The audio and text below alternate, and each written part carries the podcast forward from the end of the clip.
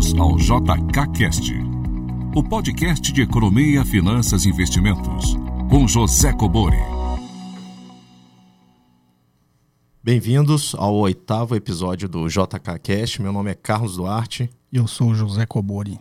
Tudo bom, professor? Tudo bem, Carlos, e você? Tudo certo.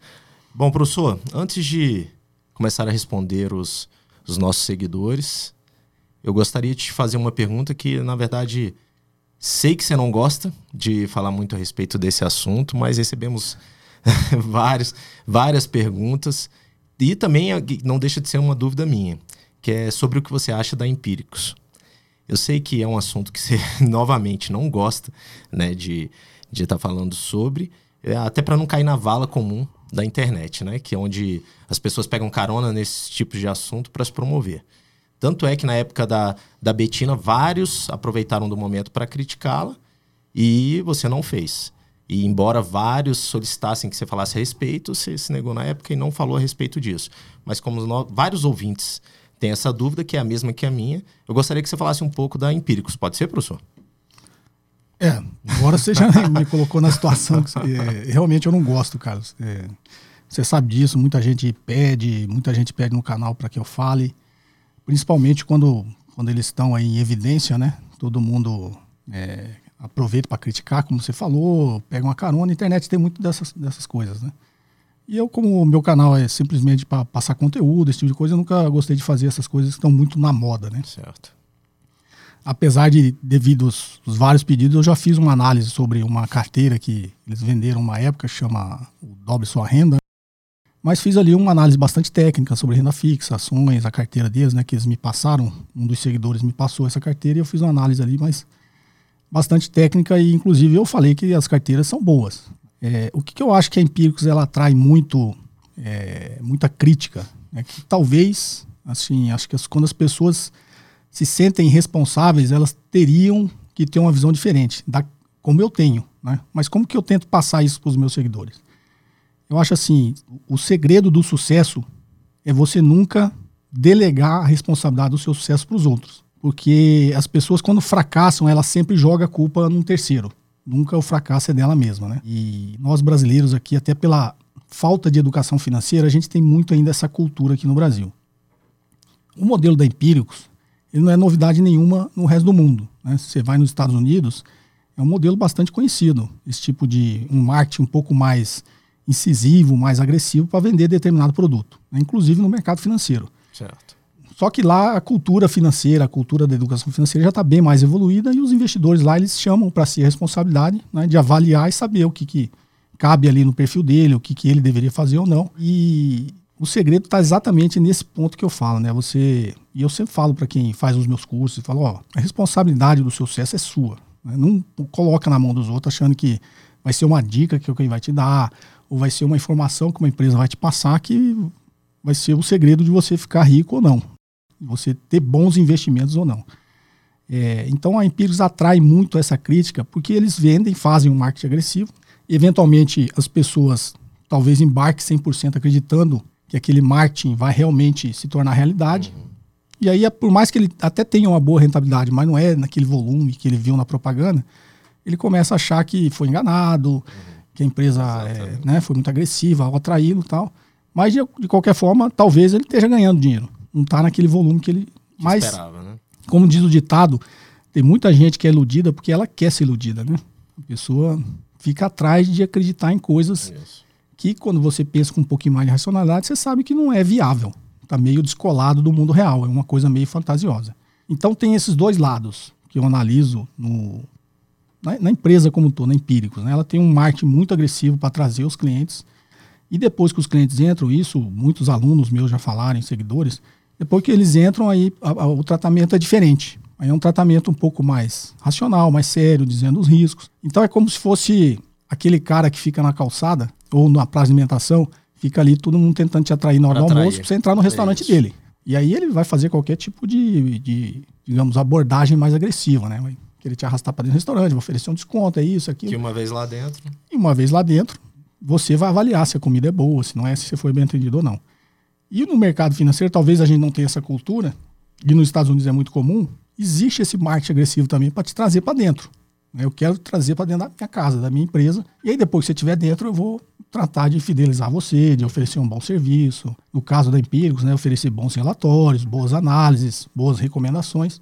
E é isso que vai é, fazer você ter sucesso ou não como investidor. Então, se você souber separar o que é marketing agressivo, o que é o produto que ele realmente entrega, já é um grande caminho. E a forma de você fazer isso é você saber que existe um mundo real e existe um mundo do marketing, da fantasia, que é feito para te atrair. Né? Isso é em qualquer produto. Se você olhar no, é, as propagandas na televisão, na própria internet, a propaganda é uma coisa, né? o que eles vão te entregar depois é outra. Então você tem que saber separar é, o que, que é o marketing agressivo, o que, que é o produto que a empresa realmente entrega. Agora, o que, que eu vejo o lado bom, apesar de todo mundo, 99,9% das pessoas criticarem esse modelo da Empíricos. É, mas eu, enquanto professor de finanças e educador financeiro, se for o caso que as pessoas me, me enxergam como um educador financeiro, qual o lado bom que eu vejo disso tudo? É porque esse movimento agressivo deles é agressivo, mas ao mesmo tempo é benéfico para o mercado, porque acaba atraindo mais atenção, acaba atraindo mais gente para dentro do mercado financeiro e de capitais. Bem ou mal, as pessoas vão ter contato com produtos, com ações, né, com outros tipos, fundos imobiliários, renda fixa. Pessoas que não tinham acesso, só conhecia poupança, só sabia é, de investimentos por aquilo que o banco dele passava. Então, de alguma forma, esse marketing agressivo chama bastante atenção, traz mais gente. Muitas vão se frustrar no caminho, Isso. muitas vão se dar bem. E na média, eu acho que tem um saldo positivo. Na média, é mais pessoas aprendendo sobre o mercado financeiro, sobre investimentos, né? não só em ações, renda fixa, fundos imobiliários, mas aprendendo sobre investimentos como um todo, economia e finanças. Então, assim, tem o lado ruim de que, mas isso é estatístico, né? Uhum. Tem um lado ruim que você, para atrair o máximo de pessoas possível, você tem que ser muito agressivo. Né? Então tem um lado negativo, tem pessoas que não vão gostar. Vão. Isso. Mas no saldo final, na média, vai ser muito mais gente que teve contato com esse é, tipo de, de, Então, assim, eu, eu, olhando do lado de fora, né? Como um investidor, como um professor de finanças, como um educador financeiro, no final das contas, o saldo total, na média, para a população como toda, eu acho que é positivo. Porque, na pior das hipóteses, as pessoas vão se educar. Isso. Elas vão descobrir que aquela propaganda não era, não era só e vai aquilo. Vai despertar uma curiosidade. Não era só aquilo, vai despertar uma curiosidade. As pessoas, de alguma forma, a pessoa aprendeu. Uhum. Talvez aprendeu da forma errada, né? Porque foi atraída, acreditou realmente que ia ficar milionário em um ano. Depois chegou lá, aprendeu que não é bem assim. O mundo real é diferente, né? Tem risco, tem retornos, tem que avaliar, tem que avaliar a empresa. As coisas acontecem um pouco mais devagar do que foi vendido na propaganda. Mas no saldo final, essa pessoa aprendeu. Por Isso. mais que ela se frustre, ela aprendeu. Então, eu tô olhando assim de uma forma macro, tá, cara? Certo. Não tô dizendo o que é certo ou errado, não. Tô olhando okay. do lado de fora, que eu acho que para o mercado financeiro brasileiro, olhando de fora, de um, uma análise, digamos, mais isenta e racional, eu acho que o saldo é positivo. E aí eu volto, muitas pessoas talvez critiquem né, essa minha posição, mas eu volto é, porque eu falei no início. Cada um é responsável pelo seu sucesso. Enquanto você achar que seu sucesso está na mão é, da Empíricos ou outra qualquer empresa que seja, está na mão de alguém que vai te dar uma dica, alguém que vai te fornecer. Enquanto você achar que o sucesso está na mão de outra pessoa, você não vai ser bem sucedido. É, e você vai acabar jogando a responsabilidade não só do seu sucesso, como do seu fracasso sempre nos outros. Então, quando você trouxer essa responsabilidade para você, que como investidor você precisa aprender, você precisa saber avaliar, você tem que saber filtrar o que é propaganda e o que é realidade, né? o que é marketing agressivo e o que é realmente o produto que você está comprando que estão te entregando. Né? Então, quando você chegar nesse nível de racionalidade, é bom que exista esse tipo de empresa. Né? Porque é uma empresa a mais fornecendo informações e dando uma outra visão do mercado. Cabe você, com o seu conhecimento, você tem que correr atrás como investidor de conhecer cada vez mais, aprender cada vez mais, aí vai caber a você saber avaliar se aquele produto é bom ou não, ou se você deve seguir aquela dica ou não. Ou não. Aquela recomendação. Eu, eu te fiz essa pergunta, professor, porque, e até de surpresa, porque eu vejo, eu sou um iniciante nesse mundo, mas eu vejo dois caminhos bem claros que são esses de dicas, venda de, de produto pronto que te leve a achar que vai obter grandes rendimentos. E um outro caminho muito difícil, diga-se de passagem, que é aprender como funciona, aprender a analisar, que é o que o, o senhor faz. Então, assim, mas não desmerecendo, nem, logicamente, nenhum dos dois caminhos, como, se, como o professor mesmo citou, esse daqui acaba levando também as, as pessoas a procurarem esse outro caminho do conhecimento. A de estar analisando, de ser crítico e de ser responsável pelos investimentos dele mesmo. E não deixar isso a terceiros, né? É, eu tenho até, assim, digamos, uma vantagem com esse movimento todo que está tendo. Por isso que eu falo, eu não posso ser é, entrar nessa onda de criticar esse tipo de coisa, porque isso. na minha visão eu acho que é bom, inclusive para mim, porque muitas das pessoas que chegam até o meu canal e vê uma coisa um pouco mais racional vieram porque se frustraram no mercado como um todo. Isso, e né? até como eu citei na pergunta, desculpa te interromper, na época da Betina, vários caíram na onda da crítica. Vários, vários, vários. E esse mundo no mercado financeiro, a, a oferta de, de soluções milagrosas, nós vemos todos os dias. Né? E o pessoal, então, assim, pega, vai nessa onda da, da crítica e na época, assim, no entanto, não fez. Embora tivesse sido por vários ouvintes, né, solicitado que você fizesse, você não fez. É, assim, e aí eu trago um pouquinho da minha experiência. Você trabalhou comigo na, na Xerox do Brasil, né? Eu trago bastante experiência da área comercial e de marketing, até porque eu sou formado em marketing. Uhum. Depois eu me especializei em finanças e economia, mas os, a minha formação original é administração e marketing. Uhum. É, e era com isso que eu trabalhava na Xerox, né, como executivo da empresa. Eu vejo o mercado dessa forma. Quando a gente discutia muito sobre concorrência, você estuda muito sobre concorrência, principalmente quando você olha, digamos, shopping, eu já dei consultoria para algumas empresas, às vezes ela acha ruim que entra um concorrente vendendo o mesmo produto que ela e entra no mercado, de repente, no mesmo andar que ela está uhum. no shopping. Ela acha aquilo ruim.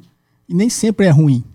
Né? Porque quando você tem um concorrente, na realidade, você aumenta o fluxo de pessoas interessadas naquele nicho, naquele produto. E, no final das contas, você vê que se a sua empresa for competente, se a sua loja for boa, é, na média, no final, no longo prazo, você vai sair ganhando. Vai. Que, aquilo vai aumentar o fluxo de clientes para você. Então, quando eu olho para o mercado financeiro também, eu acho que quanto mais empresas, querer, é, com estilo da Empíricos ou não, como outras empresas têm, estiverem no mercado, é melhor para o mercado como um todo. Porque isso aumenta o interesse né, por esse tipo de assunto, por esse tipo de conhecimento, por esse tipo de investimento. Então, eu, né, com essa minha visão, não só de economia e finanças, mas com a visão de marketing, eu acho isso bom, eu não acho isso ruim. É, e como eu disse, né, o, o as, muitas das pessoas que chegam até mim é porque elas se frustraram com os outros. Ela foi, foi pelo caminho fácil, descobriu é, que não é fácil, que, que você precisa conhecer alguma coisa e ela começa a buscar outras coisas. Então, é, nesse exemplo que eu dei no shopping, né, muitas, ele, ele chamou a atenção de muita gente.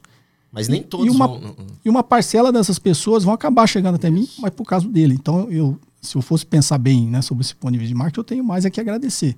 Então, eu, eu procuro não criticar as coisas de graça e entrar na onda justamente por causa disso. Porque eu não seria justo e eu seria hipócrita se eu fizesse esse tipo de coisa. Porque eu tenho uma, uma visão um pouco mais racional e eu tenho esse, essa, esse conhecimento um pouquinho desse lado do marketing que eu entendo como funcionam as coisas. E os Estados Unidos, o mercado financeiro é desenvolvido porque existem muitas empresas como Empíricos lá, né, que ajudaram a desenvolver o mercado. É óbvio, ficam mortos e feridos pelo caminho, mas no saldo positivo para o mercado como um todo é bom. E na época da. Já que você citou, eu nunca falei sobre o negócio da Betina, porque na época, assim, até site de corte e costura, de culinária, é.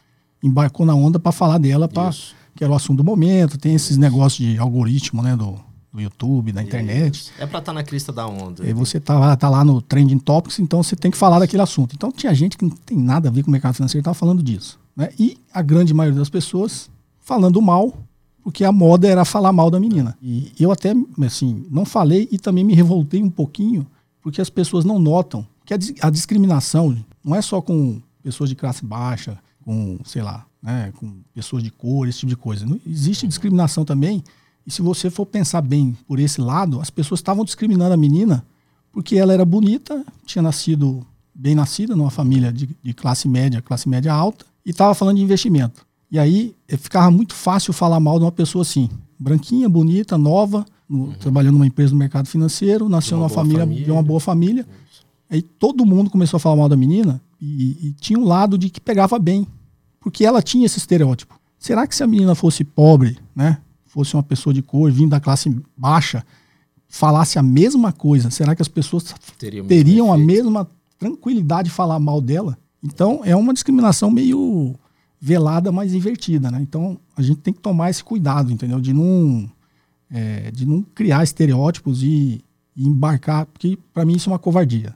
É. Então na época eu não falei, porque eu achava que era uma covardia ficar falando mal da menina. É, é, o tipo, é o, para quem estuda um pouquinho ciência política, é a psicologia de massa, né? Porque às vezes você não tem coragem de fazer coisa sozinho. Mas quando tem um monte de gente falando e fazendo aquela coisa, você vai.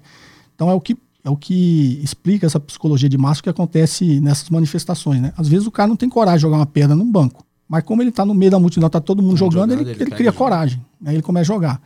Então, assim, às vezes sozinho, ele não teria coragem, teria até a racionalidade de saber que ele não podia falar mal da menina. Como está todo mundo falando mal, também vou falar. Vou embarcar nisso, vou falar mal também. Né? Então, é meio que essa psicologia de massa desperta um lado ruim do ser humano, é. aquele lado perverso que tem nas pessoas, tem no ser humano. Então a gente tem que tomar muito cuidado, principalmente que a gente está num momento aqui no Brasil que essas, esse tipo de sentimento está muito aflorado, né? Então a gente tem que ter um pouquinho de consciência é, de manter a tranquilidade, manter a racionalidade, para você não embarcar nesse tipo de coisa. Então na época foi muito eu me recusei e não falei sobre a Betinho justamente por isso e também porque de um outro lado eu estava assistindo isso aí, eu estava meio um, pouquinho incomodado, incomodado e, e, revoltado com esse tipo de atitude. Professor, foi bom, acho que não foi esclarecedor para mim, para os seguidores. Vamos dar início às perguntas dos nossos ouvintes. Antes, deixar aqui o telefone para participação. Tivemos novamente muitas perguntas, professor, só que em texto. Pessoal, vamos mandar áudio citando o nome e a sua localidade. Logo depois da pergunta, procure um ambiente mais silencioso para fazer as perguntas, para não ter muito ruído de fundo, senão a gente não consegue colocar aqui. É, você falou que, que, teve muito áudio aí também que. Tiveram muitos áudios, mas eu não consegui selecionar uma boa quantidade porque tinham muitos ruídos de fundo. E com esse barulho a gente não consegue colocar no ar, professor. Então, lembrando o telefone 61 981 17 0005. 61 DDD 981 17 0005. Vamos dar início, professor, às, às perguntas? Vamos lá. Boa tarde, professor Zé Cobori. Quem está falando aqui é Ivan de Souza Lopes, sou de São José dos Campos, São Paulo, no Vale do Paraíba. Eu gostaria de saber com o senhor qual é a porcentagem é, indicada para uma pessoa que está aposentada ter de fundo imobiliário na sua carteira. Eu já invisto há alguns anos, né? Mas através de um banco de investimento, porque nessa época eu estava trabalhando. Agora estou aposentado, estou começando a aprender é, comprar diretamente pelo home broker. Mas gostaria de saber qual a melhor proporção para a gente ter na, na carteira. Eu andei pesquisando aí no mercado americano, eles situam entre 5% e 15%. E aí gostaria de saber com o senhor o que, que o senhor indica. Muito obrigado. Bom, professor, vamos lá. Pergunta do Ivan, de São José dos Campos. Bom, Ivan, é, assim, eu sempre falo, não existe uma fórmula, né? É, a gente acabou ficando com essa ideia, porque sempre que você vai ia no banco, não tinha muito esse negócio de corretora no Brasil, essa, essa cultura de investimento é, fora do sistema financeiro tradicional, né, da, dos grandes bancos. E a gente criou também, ao longo do tempo, essa cultura de que o banco passava, a gente tinha um percentual certo na carteira. Né? Você põe 5% em ações, isso. 15% em imóveis, né, tantos por cento em renda fixa. É, e isso acabou pegando. As pessoas acreditam que existe uma proporção ideal. E isso vem da época que a gente tinha taxas de juros muito altas. Então, sempre essa proporção maior que o banco falava para você deixar era em renda fixa. Porque a gente pagava, mesmo depois da estabilização econômica, a gente já teve taxa de juros próxima de 20% durante o, aqueles estresse que tinha das uhum. crises internacionais durante o, a implementação do plano real. Então, você pensar bem 20%, para que, que você vai correr risco de investir em ações se você tem 20% na renda fixa? Então, hoje a gente vive um cenário completamente diferente. É, a taxa de juros, o Banco Central derrubou agora para 5%, né, o menor patamar da história desde que a Selic começou a ser contabilizada. É, quando você olha a taxa de juros real e, e, imaginando que a inflação esteja vai se aproximar de 3%, uma taxa de juros de 5%, você está 2% de juros reais. Então isso obriga, é, não é que isso obriga, isso faz com que o dinheiro acabe migrando para a renda variável. Né? Entendi. Por isso os empresários sempre criticaram a taxa de juros alta. Porque quanto maior a taxa de juros que o governo uhum. paga, ele atrai mais dinheiro para ele e menos, menos dinheiro fica para a atividade produtiva. Uhum. Então esse é, o, esse é o lado bom da taxa de juros baixa, né? que a taxa de juros é, começa a ficar baixa, as pessoas começam a falar, opa, eu tenho uma rentabilidade condizente aqui que melhore né, uhum. o meu patrimônio, eu vou ter que correr um pouquinho mais de risco. E ela acaba saindo da renda fixa, dos títulos de, de renda fixa, principalmente títulos públicos federais, né, títulos da dívida pública, e, e vai migrar a correr um risco maior, investir em ações, investir em imóveis, em fundos imobiliários, e assim rentabilizar melhor a carteira. Então a gente hoje vive um cenário completamente diferente. Digamos, se o seu gerente do banco fosse te dar aquela receitinha, se ele conhece um pouco de finanças e investimentos, ele não poderia não mais vai, te dar aquela receitinha de 70% é. em renda fixa. Aí depende muito, né? O que eu falo, a proporção não existe proporção ideal. Isso vai de cada investidor e o perfil que ele tem de risco, né? O que é o perfil de risco? É a propensão que você tem de tomar ou não risco. Pessoas são mais conservadoras e o que a gente chama em teoria que é, são avessas ao risco. Então ela uhum. prefere deixar muito mais dinheiro, mesmo com a taxa de juros baixa, rendendo ali fixa. A renda fixa, porque como ela tem é, a aversão ao risco é medo, né? Ela tem muito medo, ela fala, não, prefiro ganhar ali 3, 2% reais, mas está ganhando um pouquinho uhum. sempre do que correr o risco aqui de tentar ganhar um pouquinho mais e perder. Então as pessoas têm é, características de propensão ou aversão ao risco diferentes. E isso vai determinar a proporção que ela vai alocar em cada tipo de ativo, em, cada classe de ativo. Né? É, fundos imobiliários ele tem uma grande vantagem porque ele é isento de imposto de renda. Então também a gente vinha de uma cultura antiga, principalmente no período inflacionário, que todo mundo achava que o investimento seguro era imóveis. Uhum. Porque tinha um negócio de eu estou investindo em tijolo, né? Estou vendo ali, o imóvel existe, está ali. Então, ele comprava o imóvel, o imóvel se valorizava, ele ganhava com a valorização do imóvel e o aluguel daquele imóvel que ele comprou para investir, alugava e tinha o fluxo ali dos aluguéis. Então, até hoje, você vê muitas, muitas pessoas ainda muito conservadoras ainda têm essa crença do imóvel. O fundo imobiliário, ele veio com uma grande vantagem, que ele é isento de imposto de renda, por enquanto, né? De vez em quando saem uns, uns boatos aí que o governo vai cortar, mas por enquanto é isento de imposto de renda. Então, a grande vantagem é que se você comprar um imóvel direto, você tem, você vai pagar imposto de renda. Isso tanto sobre o, o ganho de capital quanto, quanto o, aluguel. o, aluguel. Se você fizer isso via fundo imobiliário, você é isento de imposto de renda, pessoa física, tá? Você, isso, você é isento de imposto de renda. Então você já tem uma grande vantagem aí fiscal, né? Uhum. O mercado fez isso, é, o governo deu essa isenção justamente para você fomentar um, um, um, funding, né? uma fonte de financiamento ali para o mercado imobiliário. É, como eu já disse, acho que no, no, no podcast anterior, né? no episódio anterior, você tem que tomar cuidado e olhar né?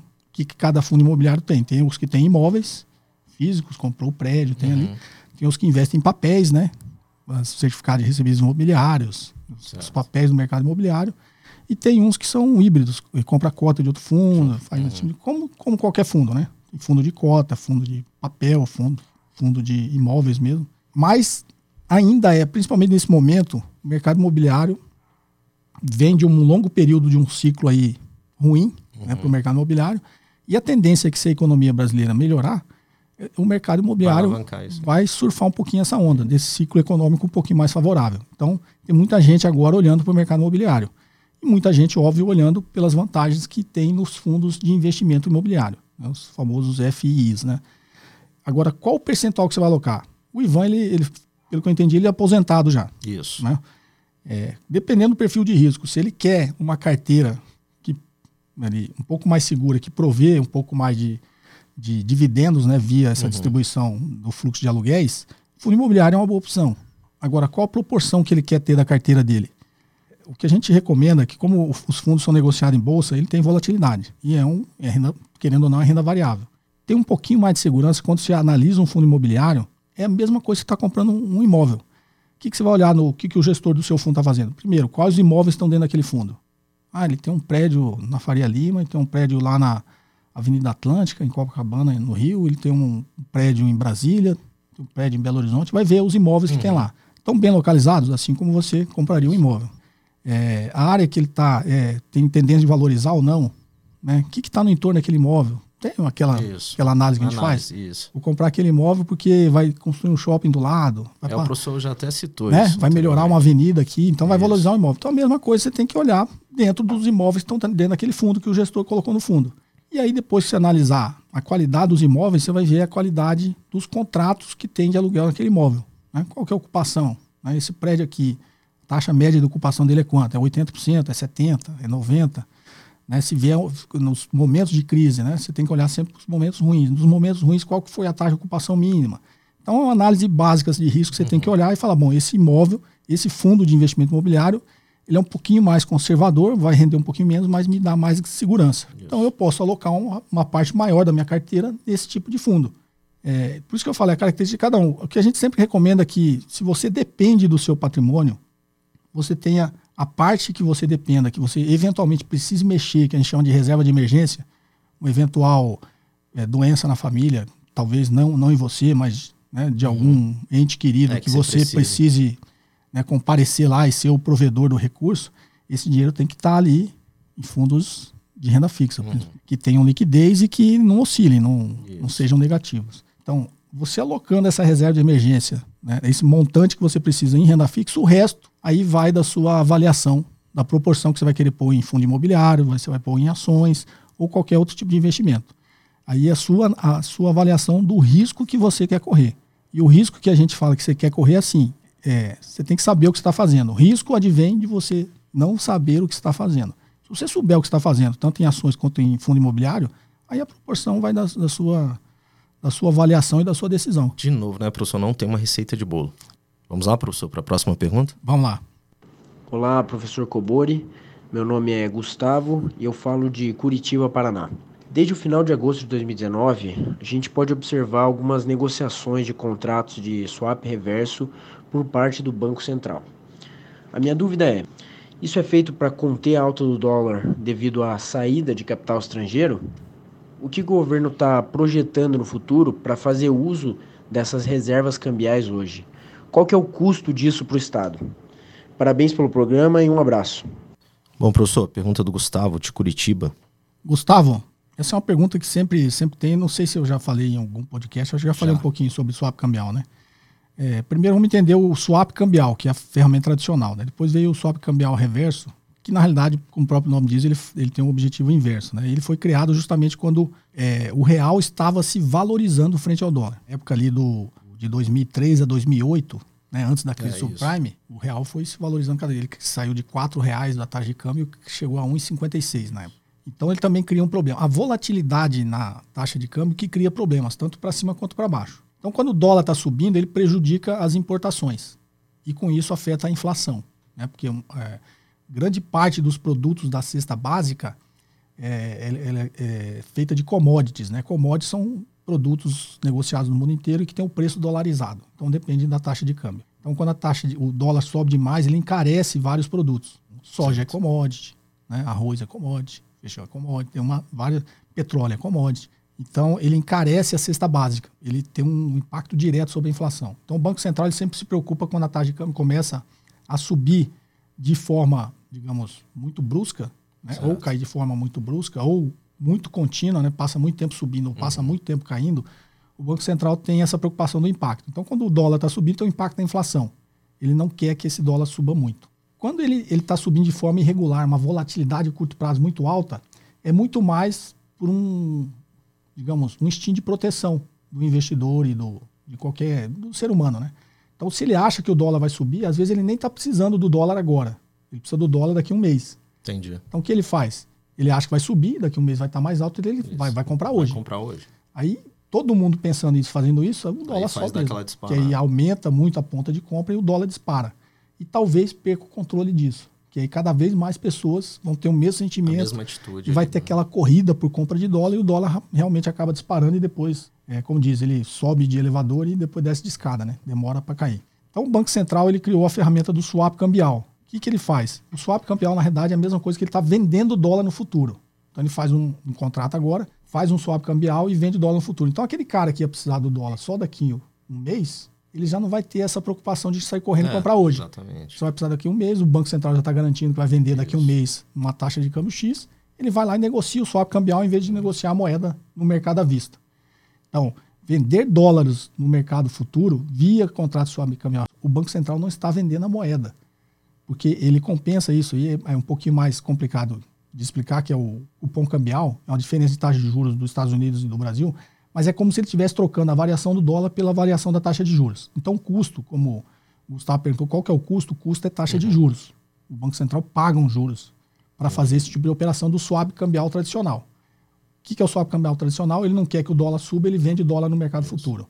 Tem um vídeo no canal que eu explico sobre precificação de contratos futuros. Tem, e o professor já explicou uma vez. Né? Você vende no futuro, é a mesma coisa, você está derrubando o preço à vista Isso. também. Né? Mas esse mecanismo é, que eu expliquei é até um pouco mais fácil, intuitivo de entender. É como você está suprindo o dólar para quem não precisa hoje, vai precisar só daqui a um mês. Você está tirando ele da ponta hoje de compra aqui no, do dólar à vista. Então o dólar ele controla um pouquinho essa subida, essa volatilidade no dólar. Entendi. Só que aí, em 2003, 2008, o problema era inverso. A, a taxa de câmbio, na realidade, estava caindo, ou seja, o, o, real estava se apreciando. Tudo tem um outro lado, né? Aí a, o prejudicado aqui não era a importação, começou a ser a exportação. É isso. Porque o, o, produtor brasileiro aqui exporta. Se o dólar se a, a moeda brasileira se aprecia, o real se aprecia, o produto brasileiro, para quem exporta, fica mais caro lá fora. E ele perde competitividade. Então, para não prejudicar os exportadores, o Banco Central faz a mesma operação inversa. Então, ele criou o swap cambial reverso, que na realidade ele está comprando dólares no mercado futuro. No swap cambial tradicional, ele está vendendo, vendendo. dólares no mercado futuro. No, no swap cambial reverso, ele está comprando dólares no mercado futuro. Então, ele está fazendo a mesma operação, ele está garantindo né, para quem está é, vendendo dólar que ele vai comprar daqui a um mês a, a um preço X. Um preço. E aí a pessoa deixa de vender hoje e passa a vender para o Banco Central daqui a um mês. E a, a, o custo do Banco Central, novamente, taxa de juros. Tá? Então, acho que a pergunta do Gustavo era para que, que servia né, o, o swap cambial reverso e qual o custo. E qual custo? o custo? Custo da taxa de juros. Perfeito, professor. Excelente explicação.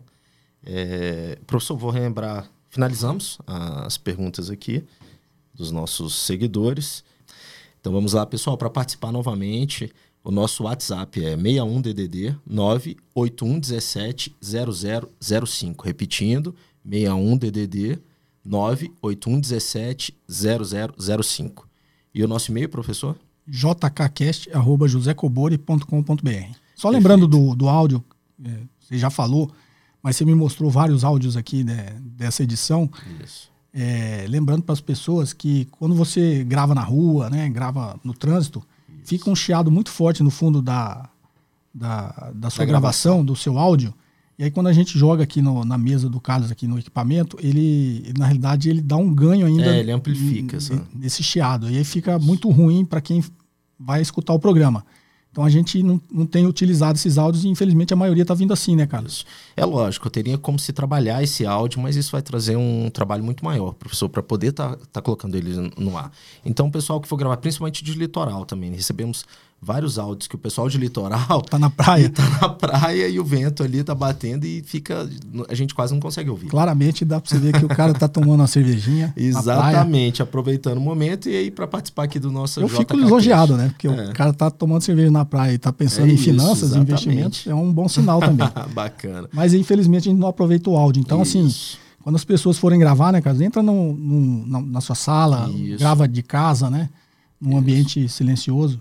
Que Ou até, a gente... Tá, gente, tá a caminho do trabalho, chegou no trabalho, estacionou, fechou o vidro do carro, grava ali, manda a perguntinha pra gente, tá bom? Contamos com a participação de todos aí, os seguidores.